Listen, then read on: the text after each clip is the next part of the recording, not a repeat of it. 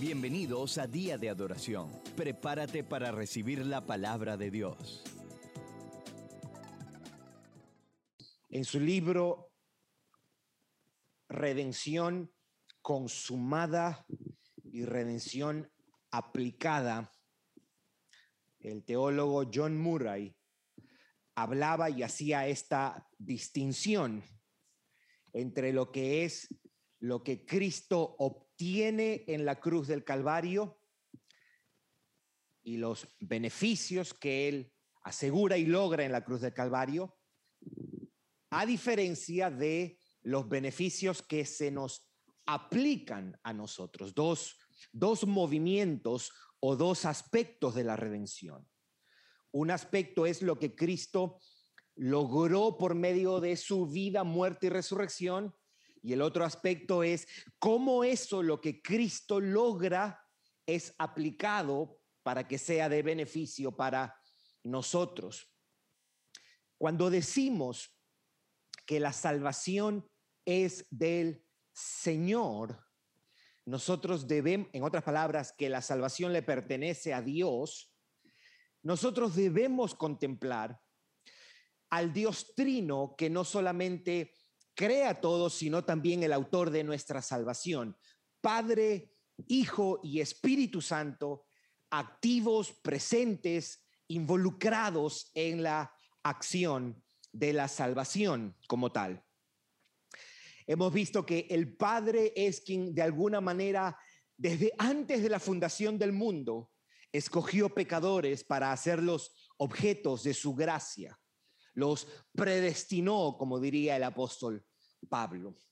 La semana pasada nosotros miramos que el Hijo de alguna manera compra o asegura la redención de su pueblo o la redención de aquellos que el Padre le entregó, de aquellos a quienes el Padre escogió.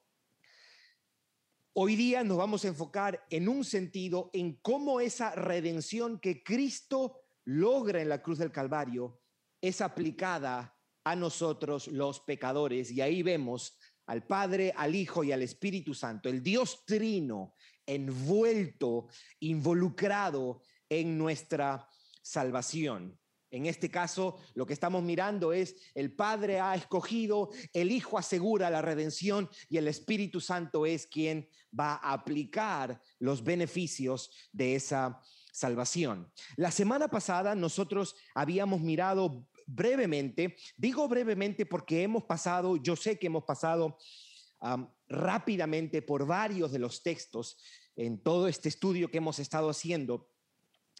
Y la semana pasada estábamos mirando lo que era la expiación limitada o para no usar la palabra limitada, porque la palabra limitada puede comunicar este, limitación en cuanto al valor del sacrificio de Cristo y el sacrificio de Cristo no tiene ninguna limitación como tal, pero está limitada en cuanto a su intención y diseño para ser efectiva para aquellos a quienes Dios había escogido. Y obviamente nosotros eh, habíamos hecho la definición, habíamos dicho que la doctrina de la expiación limitada o redención particular. En otras palabras, Cristo muere en la cruz del Calvario de una manera definitiva por un grupo en particular, en este caso, los escogidos. Y habíamos dicho que la doctrina de la expiación limitada enseña que la muerte de Cristo es suficiente para salvar a todos los hombres, pero es efectiva para los que confían en Él. So, establecemos que la intención y el diseño de Cristo, de Dios en la muerte de Cristo, es para asegurar la salvación de ese grupo de personas. Sin embargo, no estaría mal decir que Cristo es el Salvador de todos los hombres, porque Pablo lo dice así. Pablo dice, Cristo es el Salvador de todos los hombres, mayormente de los que creen. Son nosotros no necesariamente tenemos que decirle a las personas cuando estamos evangelizando, en este caso, Cristo murió por ti pero sí le podemos y debemos decir, Cristo es un Salvador suficiente para ti, por lo que Él ha hecho en la cruz del Calvario. Y hay, seguramente en, otra oportunidad vamos a, podemos mirar aquellos textos, lo, mencionamos brevemente, que parecieran sugerir que Cristo murió por todos los hombres. Y podemos decir, Cristo murió por todos los hombres, pero no murió por todos ellos de la misma manera. So, por ejemplo, hay un texto en Primera de, de Juan, si no me equivoco, capítulo 2, versículo 1 y 2, donde dice que Cristo es la propiciación de nuestros pecados y de los y de todo el mundo dice el apóstol Juan, y eso pudiera dar la impresión de que Cristo aseguró la salvación de todos los seres humanos que han existido en la historia de la humanidad y ese sabemos que no es el caso. Cristo no murió efectivamente por todos los hombres que han existido, porque en ese caso todos los hombres que han existido se salvarían y eso nosotros no creemos, eso es universalismo, eso no es lo que enseña la Biblia. So, habiendo dicho eso, ahora pasamos a este otro punto que, que en nuestro, en el acrónimo este, en inglés se le dice irresistible grace, es la I del tulip, ¿verdad? T por total depravity o depravación total. U de unconditional election o elección incondicional. La L por limited atonement o expiación limitada o redención particular, también se puede llamar a esto. Y la I, en este caso, irresistible grace o gracia irresistible. Gracia irresistible. La pregunta que vamos a tratar de mirar en este estudio tiene que ver con, ¿se puede resistir la gracia de Dios? O, para decirlo de otra manera, ¿es el hombre capaz de resistir al Espíritu Santo? So, este estudio de alguna manera debe responder eso. ¿Ok? Vamos a mirar la definición Después vamos a mirar unos, una explicación breve de cómo explica esto el arminianismo. Vamos a mirar los textos bíblicos y al final hacemos algunos comentarios pertinentes. vamos a empezar con nuestra definición.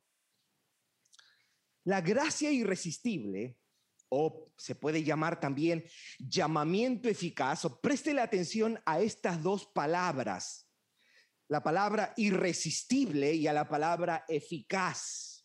La gracia irresistible o llamamiento eficaz es la obra decisiva y definitiva de Dios, quien por medio de su espíritu vence la resistencia natural de los hombres para atraerlos hacia Él.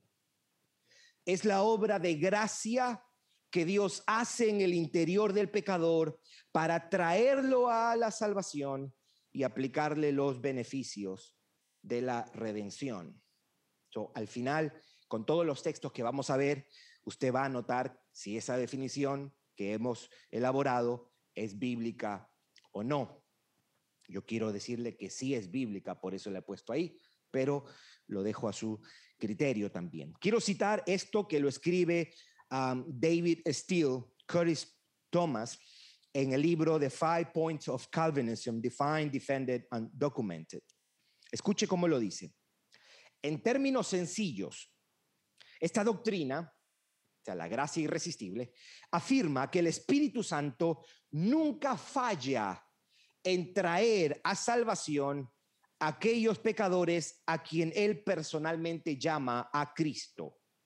El Espíritu inevitablemente aplica la salvación a cada pecador que Él tiene la intención de salvar y es su intención salvar a todos los elegidos. So, básicamente lo que estamos hablando aquí es qué tan eficaz es la obra del Espíritu para llamar a los elegidos qué tan definitiva es su obra, qué tan decisiva es su acción de atraer a los pecadores. O quiero que miremos brevemente la posición arminiana. So, mire lo que, lo que, lo que, lo lógico que puede parecer esto desde la posición arminiana.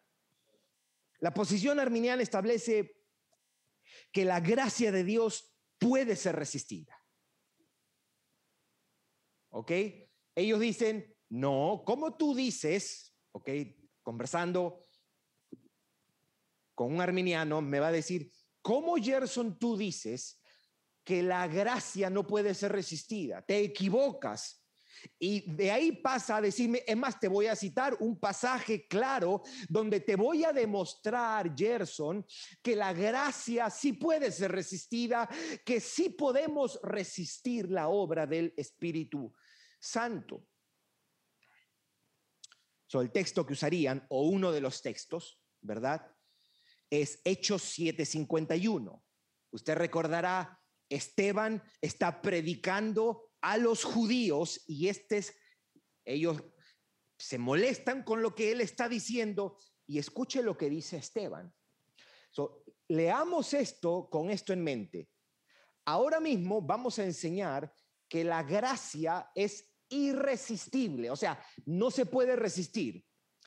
Vamos a escuchar esto, ¿ok? Téngalo esto en mente. Dice Esteban, duros de cerviz cabezones, e incircuncisos de corazón y de oídos. Vosotros resistís siempre al Espíritu Santo, como vuestros padres, así también vosotros. aquí tenemos a Esteban diciendo, ustedes judíos resisten al Espíritu Santo. So, vamos a responder a mí me gustaría responder a eso. Yo, no, yo creo que no pudiera mejorar lo que John Piper dice en su libro, Los cinco puntos para responder a esta objeción. So, debo decir esto, en un sentido, los hombres sí resisten al Espíritu de Dios. Resisten al llamado y a la invitación que se les hace.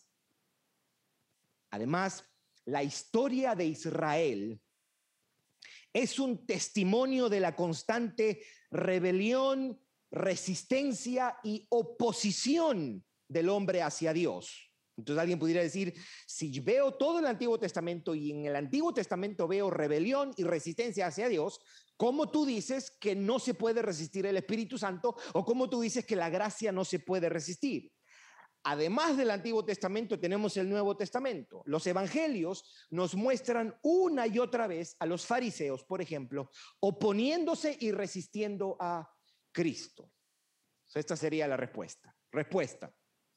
La doctrina de la gracia irresistible no se refiere a que no se puede oponer resistencia a toda influencia del Espíritu Santo sino que el Espíritu Santo cada vez que elige puede vencer toda resistencia y hacer que su influencia sea irresistible. La doctrina de la gracia irresistible hace referencia a que Dios es soberano y yo añadiría poderoso y puede conquistar toda resistencia cuando Él quiere. En eso estamos de acuerdo todos. ¿verdad? Dios es soberano y poderoso para doblegar, sería la palabra, esa natural oposición que hay. Viene Dios y doblega esa, esa voluntad. la gracia irresistible se refiere específicamente a la obra soberana de Dios para vencer la rebelión de nuestro corazón y darnos fe en Cristo para que podamos ser salvos. Muy bien. Vamos a mirar los textos y hay cuatro categorías de textos que vamos a mirar. No son tantos textos como eh, la semana pasada que miramos, pero hay cuatro categorías de texto que vamos a mirar. El primero es el Espíritu Santo es quien da el nuevo nacimiento. Segundo, Dios mismo es quien revela las verdades, la salvación y demás. Número tres, Dios mismo es quien atrae al pecador. Y número cuatro, Dios mismo llama eficazmente. Y ahí vamos a mirar la distinción, pero Dios no llama a todos los hombres a la salvación, sí. Dios llama a todos los hombres a la salvación. ¿Por qué? Si alguien pregunta, ¿por qué? Bueno, número uno, porque lo que Cristo ha hecho es suficiente para salvar a todos los hombres. Y número dos, porque todos los hombres necesitan salvación. Entonces, estos cuatro tipos de textos vamos a mirar. El primero, Juan capítulo 1, versículo 12 y 13. Juan capítulo 1, versículo 12 y 13. Vamos a mirar de este pasaje, de, esta, de este encabezado, tres textos. Mas a todos los que le recibieron, a los que creen en su nombre, les dio potestad de ser hechos hijos de Dios, los cuales no son engendrados de sangre, ni de voluntad de carne, ni de voluntad de varón, sino de Dios. O se puede decir de otra manera, Dios engendra o hace nacer de nuevo a los hombres. El otro texto está en Juan también en el mismo capítulo 3, el famoso pasaje de la discusión de Jesús con Nicodemo, note cómo Jesús habla acerca de el nuevo nacimiento que es obrado por el Espíritu de Dios. Juan 3, 3 al 8. Respondió Jesús y le dijo, de cierto, de cierto te digo, que el que no naciere de nuevo no puede ver el reino de Dios la, pregunta que sería, ¿y qué se necesita para ver el reino de Dios? Nacer de nuevo. Nicodemo le dijo, versículo 4, ¿cómo puede un hombre nacer siendo viejo? ¿Puede acaso entrar por segunda vez en el vientre de su madre y nacer? Versículo 5 dice, respondió Jesús, de cierto, de cierto te digo que el que no naciere de agua y del espíritu no puede entrar en el reino de Dios. Y aquí viene la explicación. Lo que es nacido de la carne, carne es. En ese sentido estamos todos los seres humanos. Y lo que es nacido del espíritu, espíritu es. Y aquí viene la atribuirle al espíritu el nacimiento espiritual. No te maravilles de que te dije, os es necesario nacer de nuevo. Y aquí usa el paralelo de el viento, porque la palabra, usted sabrá, la palabra espíritu es la misma que la palabra viento en el idioma griego. El viento sopla de donde quiere y oyes su sonido, mas ni sabes de dónde viene ni a dónde va. Así es todo aquel que es nacido del Espíritu. ¿Quién causa el nuevo nacimiento? El Espíritu de Dios. El Espíritu Santo es quien trae nueva vida. Veamos en Tito capítulo 3, versículo 5. El apóstol Pablo en esta carta a uno de sus discípulos le dice, que Dios nos salvó, ¿verdad? Capítulo 3, versículo 5, no por obras de justicia que nosotros hubiéramos hecho, sino por su misericordia. Y note aquí cómo atribuye al Espíritu Santo la acción de regenerar por el lavamiento de la regeneración y por la renovación en el Espíritu Santo. El Espíritu da el nuevo nacimiento. Estamos muertos en nuestros delitos y pecados y viene el Espíritu y Él es quien da nueva vida.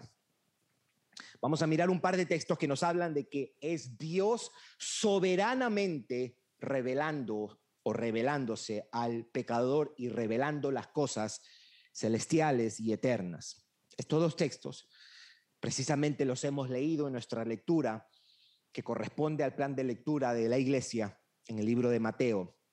Note cómo lo dice en el capítulo 11, versículo 25 al 27.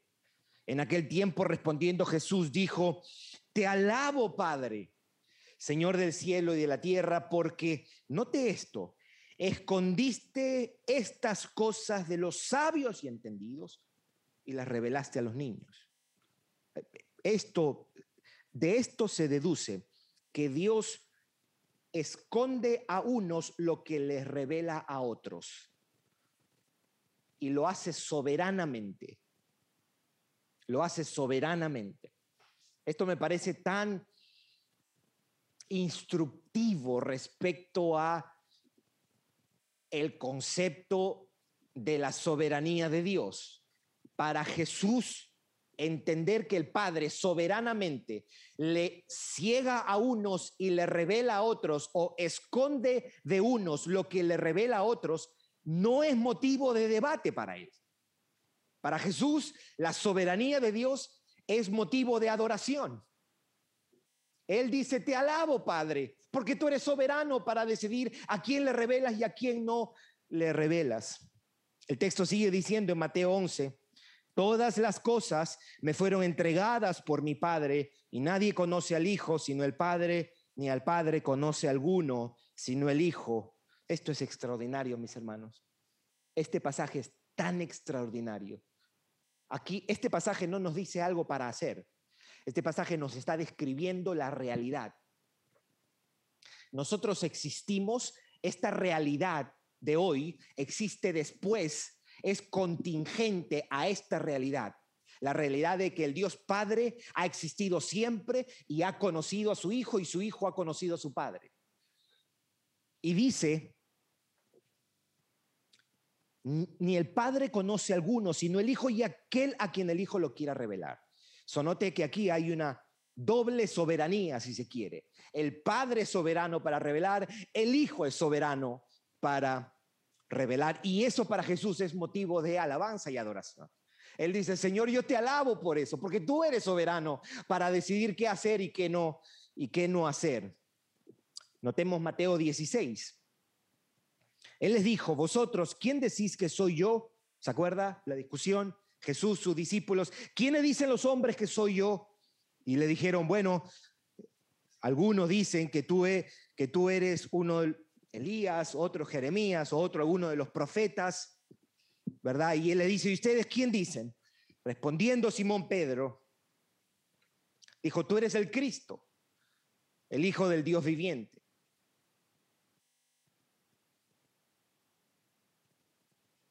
Jesús no le dijo, buena Pedro, tú aprendiste bien la lección. No.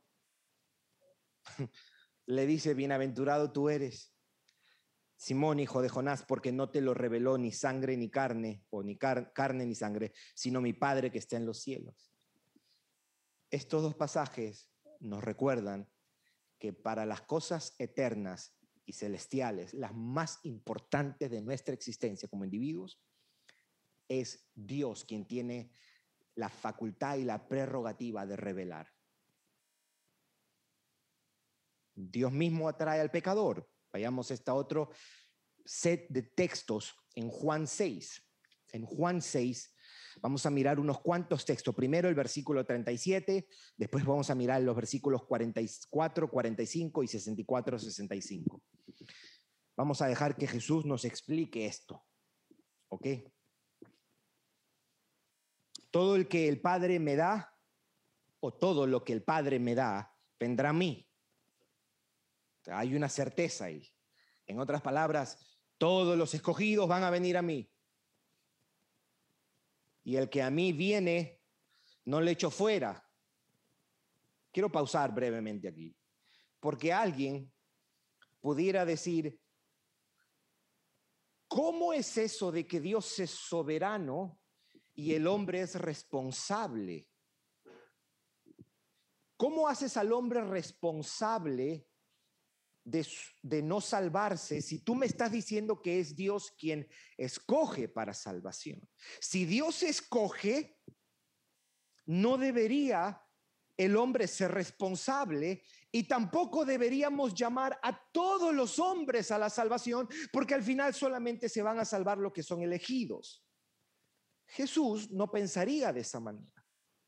Él diría, el Padre me ha dado algunos y ellos van a venir. Certeza de que no se van a perder. Y después dice, hey, venid a mí. Aquí vemos a Jesús haciendo un llamado general a todos los hombres. El que a mí viene, yo no lo echo fuera. El que a mí viene, yo no lo echo fuera. Eso es lo que hablábamos la semana antepasada, de que la pregunta no es si soy o no soy elegido. La pregunta o las preguntas deberían ser, ¿soy yo un pecador que necesita Salvador? Esa es la primera pregunta. La respuesta, yes. La segunda pregunta, ¿es Cristo suficiente Salvador para mí? Sí, lo es. Aquí hay una invitación. El que a mí viene yo no lo echo fuera. ¿Qué tenemos que hacer con los hombres que no conocen a Cristo? Decirles, ven a Cristo, ven a Cristo, ven a Cristo. Dice, versículo 27, o 37. Estamos en Juan capítulo 6, versículo 37. Bueno, ya hemos leído ese. Vamos a leer estos otros dos textos más. Versículo 44 y 45. Ninguno puede venir a mí. Esto es categórico. Ninguno puede venir a mí si el Padre que me envió no le trajere. Ninguno puede venir a mí si el Padre que me envió no le trajere. Hay, mucho debate entre arminianos y reformados respecto a este pasaje, pero hay algo que está claro aquí. A menos que Dios no atraiga a los hombres, ninguno puede venir a Él. Es Dios quien atrae. La razón por la cual aquí los creyentes hemos venido a Cristo se explica de esta manera. Estamos aquí porque el Padre me atrajo. El Padre me atrajo. Y yo le resucitaré en el día postrero. Escrito está en los profetas y serán todos enseñados por Dios. Así que todo aquel que oyó al Padre y aprendió de él, viene a mí. Y el otro versículo está en el versículo 64 y 65 del mismo Juan. Pero hay algunos de vosotros que no creen. Porque Jesús sabía desde el principio quiénes eran los que no creían y quién le había de entregar. Y dijo, por eso os he dicho que ninguno puede venir a mí si no le fuere dado por el Padre. Hasta aquí tenemos, el Espíritu es el que causa el nuevo nacimiento, es Dios el Padre, el Hijo quien revela, es Dios quien atrae a los pecadores. Y ahora estos textos son como unos ocho que vamos a mirar brevemente, nos van a decir, Dios llama eficazmente. la palabra clave aquí es eficazmente. Ok, Romanos 1. Romanos 1, versículos 6 y 7. Dice, entre los cuales estáis también vosotros llamados a ser de Jesucristo. A todos los que estáis en Roma, amados de Dios, llamados a ser santos. Gracia y paz a vosotros de Dios nuestro Padre y del Señor Jesucristo. Romanos 8:30. Romanos 8:30. Piensen en esto antes de leer este pasaje. Este pasaje es bien conocido. Alguien pudiera decir, pero Dios llama a todos los hombres a la salvación. Yes. Debemos decir así, porque eso es lo que nosotros vemos en la Biblia. Dios llama a todos los hombres a salvación, pero no a todos los llama de la misma manera o no todos los llama eficazmente. Entiéndase lo que acabamos de leer en estos versículos. No los llama de una manera que logra que ellos decisiva y definitivamente vengan hacia Él. note lo que dice Romanos 8:30. Y a los que predestinó, a estos también llamó. Y a los que llamó, a estos también justificó. Y a los que justificó, a estos también glorificó. Alguien pudiera decir, sí, pero justificó a los que después de haber sido llamados respondieron en fe y arrepentimiento. Y debemos decir, yes, sí. Y además de eso, debemos añadir, la fe y el arrepentimiento son dones de Dios. Dios se asegura por medio de la obra de el Espíritu de Dios en el nuevo nacimiento de que el pecador que ha vuelto a la vida crea y se arrepienta. Primera de Corintios 1. Primera de Corintios 1. Dice Pablo, llamado a ser apóstol de Jesucristo por la voluntad de Dios y el hermano Sóstenes a la iglesia de Dios que está en Corinto, a los santificados en Cristo Jesús, llamados a ser santos con todos los que en cualquier lugar invocan el nombre de nuestro Señor Jesucristo, Señor de ellos y nuestro. Unos tres textos más, cuatro textos más y con esto concluimos. Hebreos, vamos a mirar al autor de Hebreos en capítulo 9, después miramos a Judas, que tiene que decir, y después miramos a Pedro en primera de Pedro. So, el autor de Hebreos capítulo 9, mire cómo habla en este sentido. Así que por eso es mediador de un nuevo pacto, hablando de Jesús. Jesús es el mediador del nuevo pacto para que, interviniendo muerte para la remisión de las transgresiones que había bajo el primer pacto, los llamados, note cómo llama aquí a los cristianos, los llamados. Y alguien diría, pero los incrédulos que nunca se convierten no son llamados también. A ellos se les llama también, pero esta palabra nos está diciendo que de alguna manera este llamamiento difiere del llamamiento general que se le hace a todos los hombres. ¿Por qué difiere? Porque lo que Dios hace por medio de este llamamiento es decisivo y es definitivo, porque es algo en el interior del pecador. Algo de eso voy a explicar en un momentito también. Entonces, note cómo al cristiano se le llama los llamados. Judas 1, versículos 1, 2. Judas este es el hermano de, de Jesús, siervo de Jesucristo y hermano de Jacobo. A los, ¿quién? Llamados. A los se llama a los cristianos llamados, santificados en Dios Padre y guardados en Jesucristo. Veamos Primera de Pedro, por ejemplo, dos textos bien conocidos. Primera de Pedro, capítulo 1, en el versículo 15. Primera de Pedro, capítulo 1, versículo 15. Sino como aquel que os llamó es santo, sed también vosotros santos en toda vuestra manera de vivir. Y Primera de Pedro, capítulo 2, versículo 9. Pasaje bien conocido también. Mas vosotros sois linaje escogido, real sacerdocio nación santa, pueblo adquirido por Dios, para que anunciéis las virtudes de aquel que os llamó de las tinieblas a su luz admirable. Podemos y debemos decir que Dios llama eficazmente también a través del llamado general que se le hace a todos los hombres. Es por medio de ese llamamiento general que Dios le hace a todos los pecadores que Dios llama eficazmente y atrae eficazmente a su pueblo. Escuche cómo lo dice, porque esto es importante.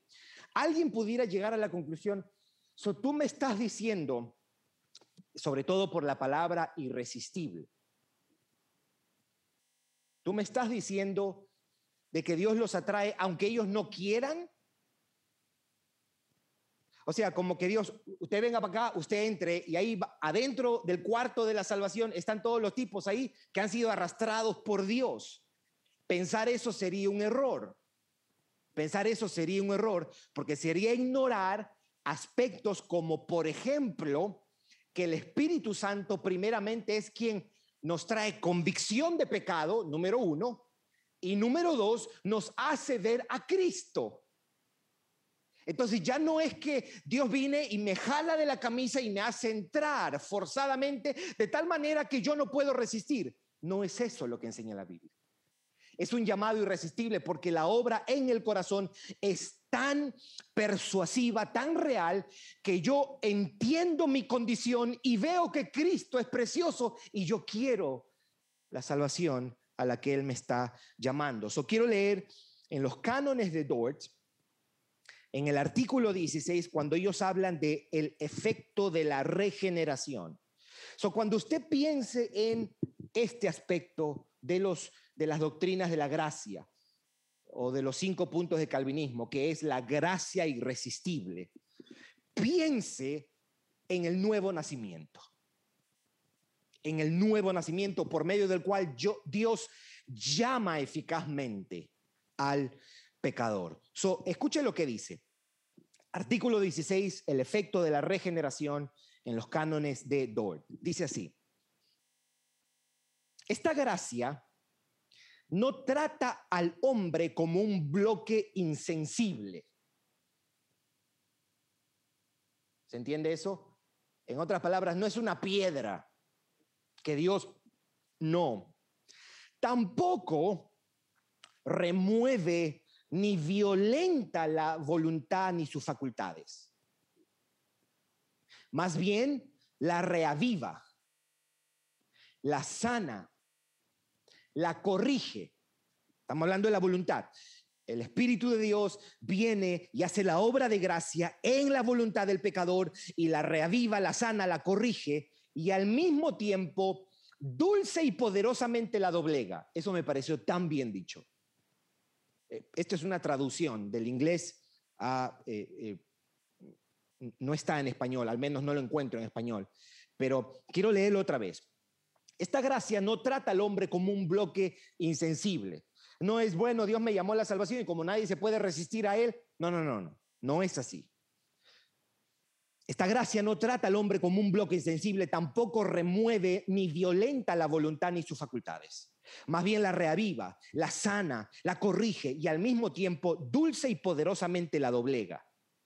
Al punto que en lugar de esa rebelión y resistencia carnal que antes prevalecían, ahora una dispuesta y sincera obediencia espiritual comienza a reinar. Dispuesta y sincera obediencia espiritual comienza a reinar. Esto consiste en una verdadera y espiritual restauración y en la libertad de nuestra voluntad. Quiero hacer cinco comentarios, cinco observaciones acerca de esto y al final entonces si quiere hacemos preguntas, lo que necesitan hacer preguntas, si no terminamos. vamos a hacer estos, cada uno de, estos, de estas observaciones a esto que entendemos que es la gracia irresistible. Quiero leer una vez más la definición que hemos elaborado. Está al comienzo esto. ¿Qué es la gracia irresistible? La gracia irresistible o llamamiento eficaz es la obra, yo subrayaría estas dos palabras, decisiva y definitiva de Dios, quien por medio de su espíritu vence la resistencia natural de los hombres para atraerlos hacia Él.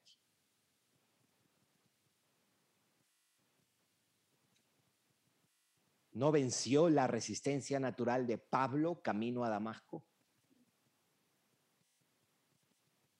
Es la obra de gracia que Dios hace en el interior del pecador para traerlo a salvación y aplicarle los beneficios de la redención. observación número uno. Hay un llamado ¿verdad? Un llamado, una oferta de salvación, un llamado que es general a todos los hombres, porque el Evangelio es suficiente para salvar a todos y porque todos necesitan salvación. Pero la Biblia también describe un llamamiento por medio del cual Dios efectúa algo. Por eso es que se nos llama los llamados. Este es un llamado que logra algo. Observación número dos. Este llamamiento efectúa el nuevo nacimiento. ¿Por qué los hombres no resisten a la gracia? Porque algo ha pasado en el interior de ellos que ha cambiado.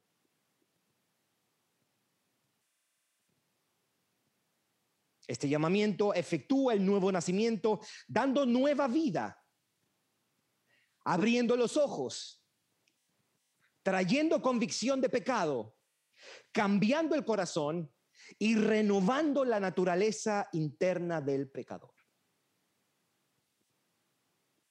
Aquí hay maíz para pollos, aquí hay carne, aquí hay un perro, aquí hay un pollo.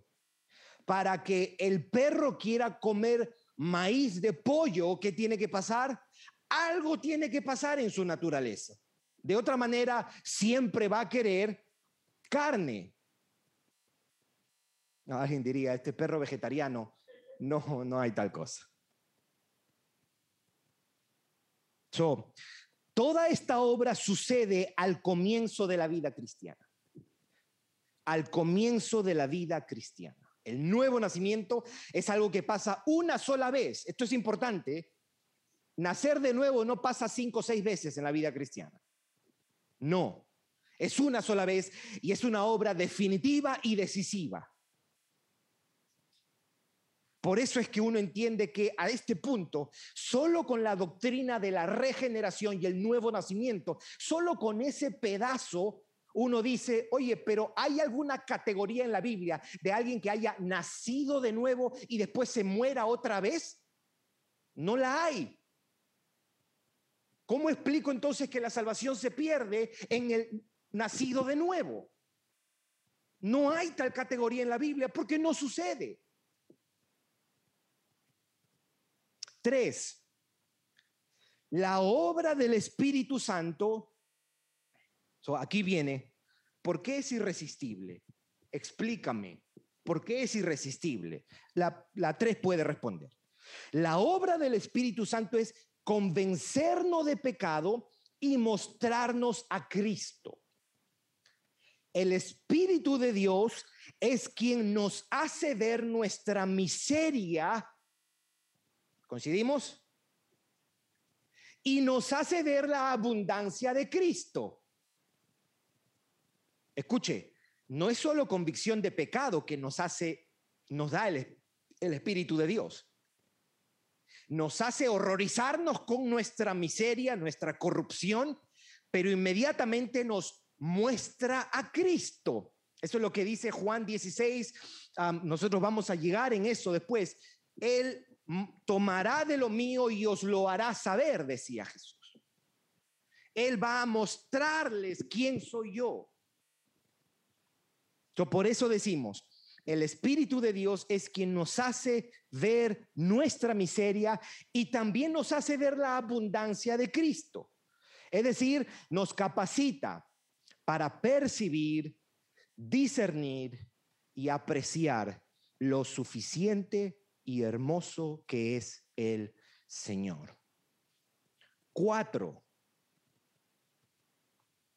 la obra del Espíritu tiene lugar en la mente y corazón. ¿Por qué es importante esto? Para entender por qué es irresistible el llamamiento que hace el Espíritu de Dios, es importante entender esto. La obra del Espíritu tiene lugar en la mente y el corazón, por lo menos, ¿ok? Para hacernos comprender la verdad y también para amarla. ¿Se entiende, mis hermanos? Él nos persuade en la mente de que somos pecadores y cambia nuestros corazones para que tengamos nuevos afectos, nuevos deseos e inclinaciones. Y de esa manera nosotros libre, voluntaria y gozosamente nos acercamos a Cristo. Por eso es irresistible, porque la obra del Espíritu Santo es aquí y es aquí. Él cambia nuestra natural disposición hacia el pecado y la maldad no solamente me ayuda a ver, sino también hace algo en mi interior, en mi corazón. Eh, mi interior lo regenera, lo renueva y ahora tengo nuevos afectos, nuevos deseos y nuevas inclinaciones. Y el hombre se pregunta, no sé qué me pasó, no sé qué me pasó. El Espíritu Santo causó el nuevo nacimiento. Y número cinco, número cinco,